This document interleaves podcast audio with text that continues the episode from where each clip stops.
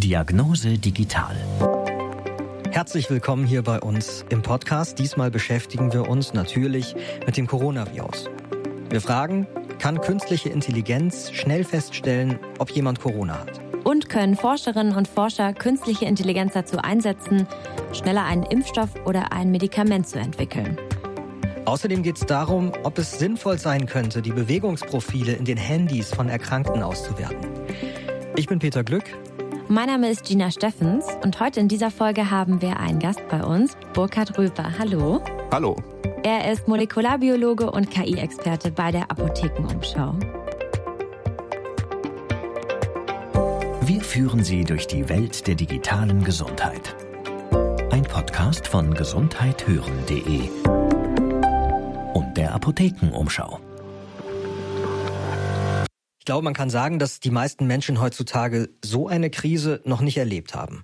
Und egal wie aufgeklärt wir hier in unseren modernen Gesellschaften eigentlich sind, derzeit erreichen uns täglich ja immer wieder Nachrichten, die ehrlich gesagt darauf schließen lassen, dass viele den Ernst der Lage weiter nicht zu fassen scheinen also der ganz überwiegende Teil der Wissenschaftler weltweit, der ist sich einig, wir haben hier auch die Chance, vorausschauend ähm, mit diesem neuen Virus so umzugehen, dass die Auswirkungen unserer Gesundheitssysteme nicht vollends überfordern.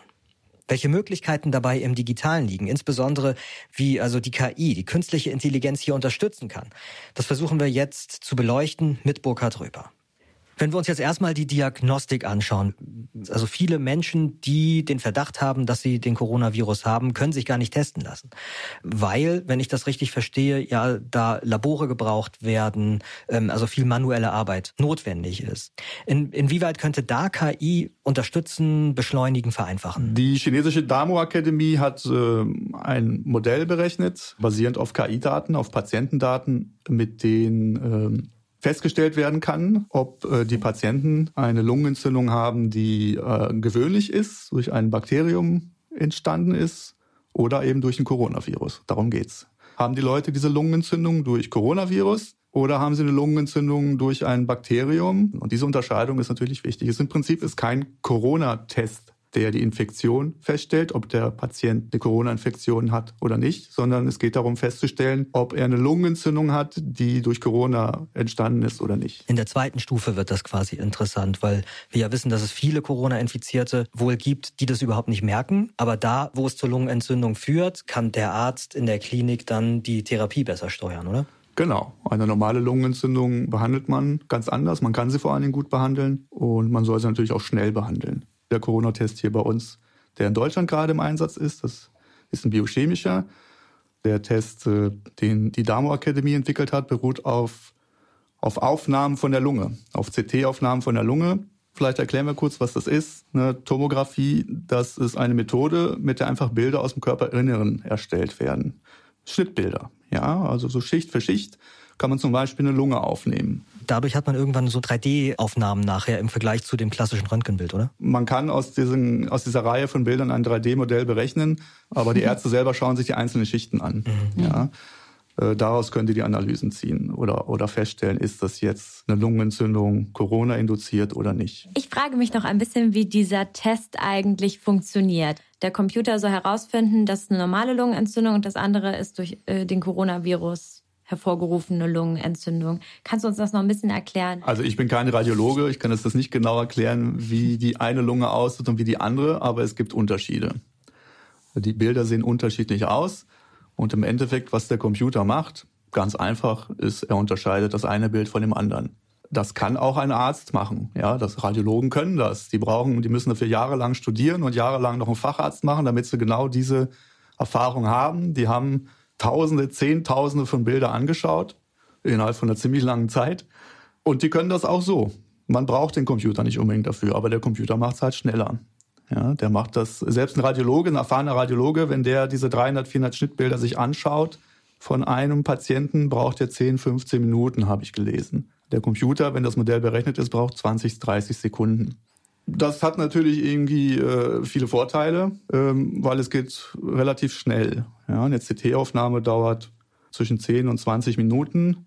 Ja, ein Test hier dauert ein, zwei, drei Tage, glaube ich, im Moment. Wäre das überhaupt umsetzbar bei uns? Also gibt es überhaupt so viel CT-Geräte, dass man diesen alternativen Test bei uns anwenden könnte? Das Problem sind nicht nur die CT-Geräte, sondern das Modell selbst. Dass das Modell, das daraus entsteht, mit dem dann Diagnosen gestellt werden können, möglicherweise immer nur regional oder lokal gelten. Das heißt, wenn man äh, in einem Krankenhaus eine Studie macht mit Hunderten von Patienten und daraus ein Modell berechnet, funktioniert dieses Modell vor allen Dingen gut für diese Patienten, die in diesem Krankenhaus sind, waren oder kommen werden. Das kann sein, dass schon in einem anderen Krankenhaus das Modell nicht mehr so gut funktioniert. Das muss nicht so sein. Es kann aber so sein, die Gefahr besteht. Das heißt dann, dass wir so ein Modell mit neuen Daten erstmal füttern müssten, damit man überhaupt hier loslegen könnte, oder? Idealerweise wird man in Deutschland das Modell neu berechnen mit deutschen Patientendaten. Okay, also die Diagnostik ist das eine. Jetzt wartet die Welt natürlich ganz stark auf einen Impfstoff. Und auch da kann äh, KI helfen, Burkhard, oder? Ja, KI ist auch in der Medikamentenforschung mittlerweile angekommen. Vor 20, 25 Jahren war Medikamentenentwicklung mit viel Handarbeit verbunden von Chemikern, Biologen. Da musste man viel pipettieren. Genau, das sind die Bilder, die man im Moment auch immer im Fernsehen sieht, wenn irgendwie berichtet wird. Impfstoffsuche ist immer gleich so ein Bild, jemand mit, mit der Pipette und in so ein Röhrchen rein. Genau, genau. Das passiert immer weniger. Seit 20, 25 Jahren gibt es Pipetierroboter, die die ganze Handarbeit übernehmen. Damit hat man auch gute Erfolge erzielt, äh, vor allen Dingen, weil diese Roboter halt auch 24 Stunden am Tag arbeiten, ohne Pause und im Akkord. Und KI steigt jetzt ein, übernimmt teilweise diese Aufgaben durch Berechnungen, was diese ganze Sache nochmal deutlich beschleunigt, bestimmte Abschnitte zumindest der Medikamentenentwicklung. Wir Menschen bestehen aus vielen Milliarden Zellen und ein paar davon sind bei einer Krankheit immer kaputt, funktionieren nicht mehr richtig. Es geht immer darum, Wirkstoff zu finden, der diese Zelle repariert oder ausschaltet oder irgendwas macht, damit die Krankheit verschwindet so ein Wirkstoff, der kann ganz unterschiedlich aussehen. Und wenn da äh, ein Computer die Arbeit übernimmt und einfach durch Berechnungen äh, diese ganzen verschiedenen Wirkstoffe berechnet und dann der Computer weiß auch, wie sozusagen diese Stelle an der Zelle aussieht, wo vielleicht was bewirkt werden kann, wenn man diese eine Stelle irgendwie ändert oder ausschaltet, dass die Zelle dann gesund wird oder verschwindet, dass halt nichts mehr irgendwie im Körper falsch läuft. Darum geht's. Die Wissenschaftler nennen es ein Target, also Target englisch ein Ziel, ja, und der Wirkstoff soll da angreifen. Das ist so ein bisschen das Schlüssel-Schloss-Prinzip. Ja, sagen wir mal, das Schloss ist die Zelle und der Schlüssel, der muss da reinpassen, damit da irgendwas passiert, damit die Zelle gesund wird. Genau das kann ein Computer berechnen. Und das sind unglaublich viele Berechnungsschritte, die stattfinden müssen. Um diese ganzen Berechnungsschritte auch durchführen zu können, was braucht man dafür? Äh, man braucht ganz viele Daten. Man braucht äh, zum Beispiel die Informationen über das Schloss, über das wir gesprochen haben. Man braucht dann natürlich diese ganzen Kombinationen von möglichen Wirkstoffen, also von den Schlüsseln. Man braucht äh, neben den Daten vor allen Dingen Rechenpower, ganz, ganz viel Rechenpower, die in der Lage sind, überhaupt mit diesen Daten umzugehen. Das sind ja wirklich gigantische Datenbänke, die müssen hin und her geschoben werden, die Daten und berechnet werden. Diese Rechenpower die ist erst in den letzten fünf bis zehn Jahren so richtig entstanden. Also du meinst, seit, seitdem erst gibt es überhaupt Computer, die diese Leistungsfähigkeit haben? So ist, so ist es, ja. Also äh, vielleicht mal ein Vergleich. Ein Superrechner aus den 80er Jahren, äh, der damals auch viel, viel Geld gekostet hat. Die Leistung, die der hatte, steckt heute in einem gewöhnlichen Handy drin, in einem gewöhnlichen Smartphone. Da gibt es ein schönes Beispiel äh, aus der Medikamentenforschung vor ein paar Jahren. Da wurde nach einem Ebola-Wirkstoff gesucht. Da kam ein Superrechner zum Einsatz, der auch mit künstlicher Intelligenz, mit Algorithmen gearbeitet hat. Der hatte die Rechenleistung von drei Millionen Smartphones. Äh, das wären in den 80er Jahren drei Millionen Superrechner gewesen. Die Algorithmen und die Algorithmen sind das Dritte, das braucht man natürlich auch. Die sind aber nicht unbedingt neu, die gab es in den 80er Jahren auch schon. Das alles hat man jetzt heute, diese drei Komponenten, und die sind wichtig. Jetzt nehme ich mal ganz stark an, dass solche mega-Superrechner nicht gerade an jeder Ecke rumstehen äh, und auch in den großen Forschungszentren dieser Welt jetzt auch nicht überall diese wahnsinnige Rechenpower vorhanden ist, die man braucht. Wie, wie wird das gelöst? Wie kommt man zu dieser Rechenleistung? Also es gibt schon einige Supercomputer, die sind auch im Einsatz aber die Ressourcen sind begrenzt. Es gibt da ein schönes Projekt, auch für den medizinischen Bereich, wo man sich Rechenleistungen herholt, wo man sie vielleicht gar nicht zuerst vermutet, nämlich äh, bei uns zu Hause. Okay, wie, wie funktioniert das? Selbst ein einigermaßen aktueller PC, also ich rede jetzt nicht von einem Smartphone oder einem Tablet, sondern ein richtiger Computer, hat schon ganz, ganz viel Rechenpower. Zum Beispiel, um Computerspiele ablaufen zu lassen. Ne? Die Rechenschritte, die man braucht, um eine 3D-Grafik am Computer für ein Spiel zu berechnen, sind genau dieselben, die man braucht, mhm. um 3D-Modelle von Proteinen zu berechnen. Das heißt, In Zehntausenden von Haushalten in Deutschland, behaupte ich jetzt mal, stehen Computer rum, die in der Lage sind, diese Berechnungen durchzuführen, die man in der Medikamentenforschung braucht. Die sind ja eben nun mal weit verstreut. Also wie genau soll das klappen, dass die auch solche wissenschaftlichen Berechnungen dann mit durchführen? Ganz einfach, man vernetzt sie. Das kann jeder nicht bei uns zu Hause mal eben machen, aber es gibt Forschung in der Forschung an Medikamenten, ein Projekt von der Stanford University in den USA, das heißt Folding at Home und das macht genau das. Man kann sich äh, anmelden für dieses Projekt. Man muss eine kleine Software auf seinem Rechner zu Hause installieren. Diese Software verbindet einen mit einem Rechner von der Stanford University oder von diesem Projekt. Und dieses Projekt führt ganz viele Berechnungen durch, koordiniert die Berechnungen von, von, von der Forschung an Wirkstoffen und verteilt die ganzen Aufgaben, die ganzen kleinen Rechenschritte, die äh, dafür notwendig sind, um einen Wirkstoff zu erforschen, an die einzelnen Rechner, die angeschlossen sind an diesem Projekt. Und kannst du den Rechner dann trotzdem parallel noch weiter benutzen für das, was du so machst? Genau, kann ich machen. Äh, der Rechner äh, benutzt nur die Rechenpower, die übrig ist. Das heißt, wenn ich mit dem Rechner arbeite, braucht er also eine bestimmte Leistung für meine Arbeit und das, was übrig bleibt, wird dann zur Verfügung gestellt. Ich kann auch einstellen, wie viel Rechenpower ich zur Verfügung gebe, nur ein bisschen, mittel oder ganz viel. Und selbst wenn, wenn man ihn verwendet, es gibt ja genug Zeit am Tag, wo der Rechner nicht läuft. Nachts zum Beispiel, ja. Nachts rechnen Computer aber trotzdem weiter. Wenn ich schlafe, dann kann der rechnen. Finde, es ist eine nette Form der Spende eigentlich. Also du hilfst quasi gerade ähm, dabei, einen Impfstoff zu finden, indem du Rechenpower spendest eigentlich. Ist eine andere Form.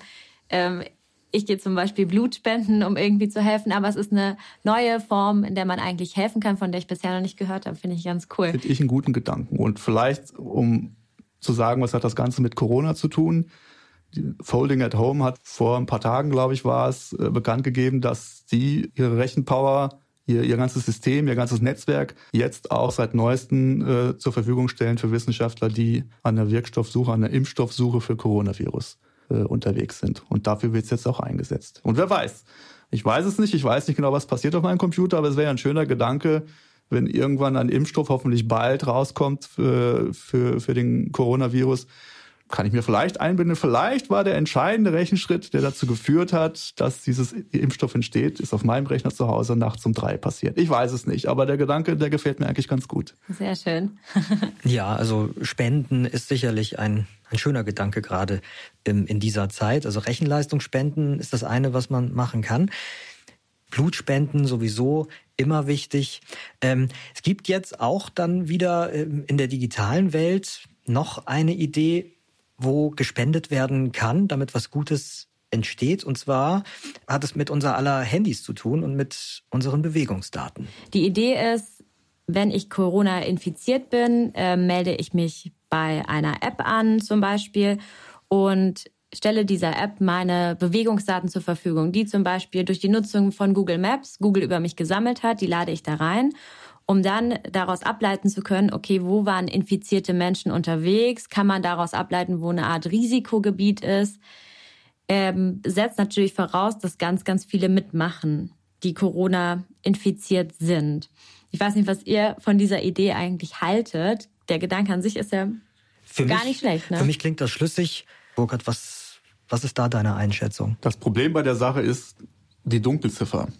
Also die Dunkelziffer von Menschen, die infiziert sind mit Corona, von denen man aber nichts weiß. Die werden in so einer App ja gar nicht oder in so einem, ja, in so einer Anwendung gar nicht registriert. Wer nicht weiß von seiner Infektion, der kann und soll auch gar nicht seine Daten da eingeben, sonst kommt ja alles durcheinander. Aber man rechnet im Moment, äh, stand glaube ich gestern, habe ich es gelesen, dass zumindest in Deutschland auf jeden registrierten Infizierten mindestens einer oder bis zu zehn sogar dazukommen, die infiziert sind, von denen man nichts weiß. Also, wenn man diese Daten sammelt, ist das Problem halt, dass, dass man nur vom Teil der Leute die Daten bekommt. Also und das Bild, das sich dann ergibt, ist einfach schlicht unvollständig. Ist das das Problem, ja?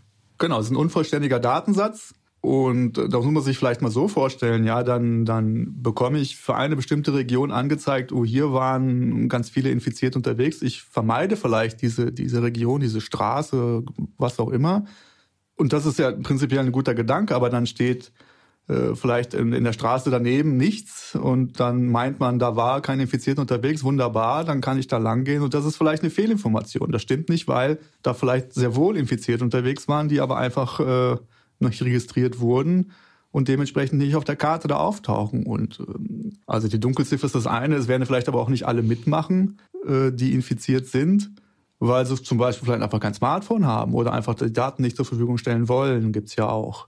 Also das ist ein bisschen kompliziert. Man sagt immer in der, in der Datenwissenschaft, wenn, wenn man mit unvollständigen Daten arbeitet, kommt auch kein gutes Ergebnis raus. Ein englischer kurzer Begriff dazu als Garbage in, Garbage aus. Also Müll rein, Müll raus. Wenn ich irgendeinem System schlechte Daten gebe, bekomme ich auch nur schlechte Daten raus. Und was bedeutet denn schlechte Daten äh, bei Corona jetzt? Äh, das gibt mir vielleicht eine falsche Sicherheit. Ich sehe auf meiner Karte, so stelle ich mir das zumindest vor, da ist eine Karte und das heißt, hier ist es sauber, hier kann ich mich bewegen. Dann verhalte ich mich vielleicht nicht so, wie ich mich jetzt verhalten soll, aktuell, wie wir es ja hören, dass man äh, möglichst Abstand hält und so weiter und so fort. Ist ein Problem. Was ich mich dabei noch frage, ist, für mich jetzt als äh, normale Person hat es vielleicht nicht so Nutzen, aber vielleicht, um den Weg eines Virus mehr nachzuvollziehen, also ähm, jetzt aus Forschungs- oder staatlicher Seite. Natürlich, vielleicht wäre es auch unzuverlässig, aber durch die Auswertung von verschiedenen Daten, wie jetzt Flugdaten, Bewegungsprofile und so weiter, konnte man ja auch schon vorhersehen, wie sich jetzt vor einigen Wochen oder ich glaube Ende letzten Jahres, wie sich das Coronavirus weltweit verbreiten könnte. Da hat es ja eigentlich schon was gebracht, persönliche Daten auszuwerten. Absolut, das war auch ein schönes Beispiel. Da wurde nämlich der, der Corona-Ausbruch festgestellt als erstes von einer Datenfirma aus Kanada und mhm. erst hinterher von den Behörden. Dafür ist es mit Sicherheit interessant, um, um sowas zu verfolgen. Das ist aber, ähm, glaube ich, nicht der Ansatz, der jetzt gerade bei diesen Projekten verfolgt wird, äh, die die aktuellen Tools zur Verfügung stellen wollen. Die, die Idee ist gut und natürlich kann man immer nur begrüßen, wenn Leute Tools zur Verfügung stellen wollen. Man muss aber immer Acht geben, ob das wirklich sinnvoll ist und vor allen Dingen die Ergebnisse genau richtig auswerten und nicht falsche Schlüsse daraus ziehen am Ende. Mhm. Also hier scheint durchaus auch Skepsis angebracht, aber wir haben gehört, an verschiedenen Stellen kann KI helfen, Corona besser und schneller zu erkennen. Und ähm, bei der Suche nach einem Impfstoff könnte KI auch helfen, das Ganze zu beschleunigen. Vielen Dank, Burkhard Röper, für die Infos. Ich bin Peter Glück. Mein Name ist Gina Steffens. Und wir würden uns natürlich sehr freuen, wenn Sie diesen Podcast weiter verbreiten und uns auch abonnieren. Im Übrigen haben wir schon eine Folge gemacht zum Thema Telemedizin, was ein Thema ist, das jetzt im Zuge der Corona-Krise wichtiger zu werden scheint. Denn diverse Telemedizin-Anbieter haben jetzt auch schon ähm, Angebote gemacht, dass man eben seinen Arzt von zu Hause aus zuschalten kann und nicht ins Wartezimmer muss.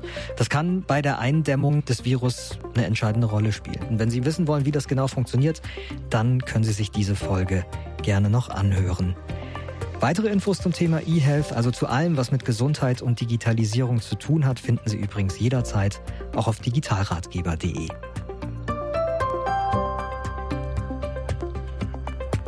Diagnose Digital ein Podcast von gesundheithören.de und der Apothekenumschau.